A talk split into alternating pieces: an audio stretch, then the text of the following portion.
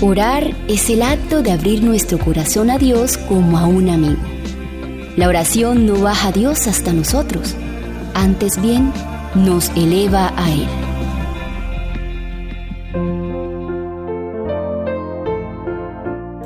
El ejemplo de Cristo demuestra la necesidad de la oración. Si los que hacen oír las solemnes notas de admonestación para este tiempo pudiesen comprender cuán responsables son ante Dios, verían la necesidad que tienen de la oración ferviente. Cuando las ciudades eran acalladas en el sueño de la medianoche, cuando cada hombre había ido a su casa, Cristo, nuestro ejemplo, se dirigía al monte de las olivas, y allí, en medio de los árboles que le ocultaban, pasaba toda la noche en oración.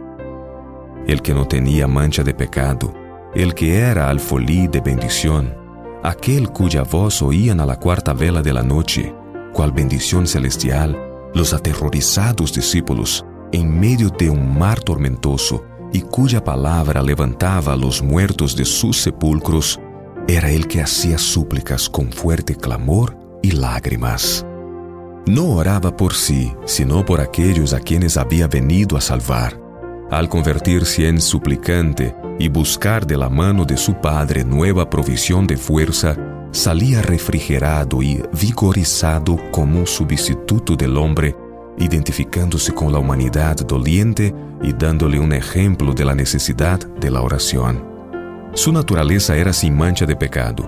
Como hijo del hombre, oró al Padre, mostrando que la naturaleza humana requiere todo el apoyo divino que el hombre puede obtener a fin de quedar fortalecido para su deber y preparado para la prueba. Como príncipe de la vida, tenía poder con Dios y prevaleció por su pueblo.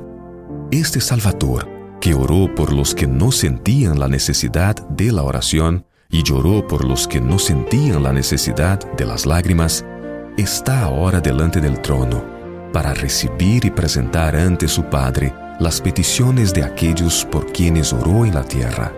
Nos toca seguir el ejemplo de Cristo, la oración, es una necesidad en nuestro trabajo por la salvación de las almas. Solo Dios puede dar crecimiento a la semilla que sembramos. Dulce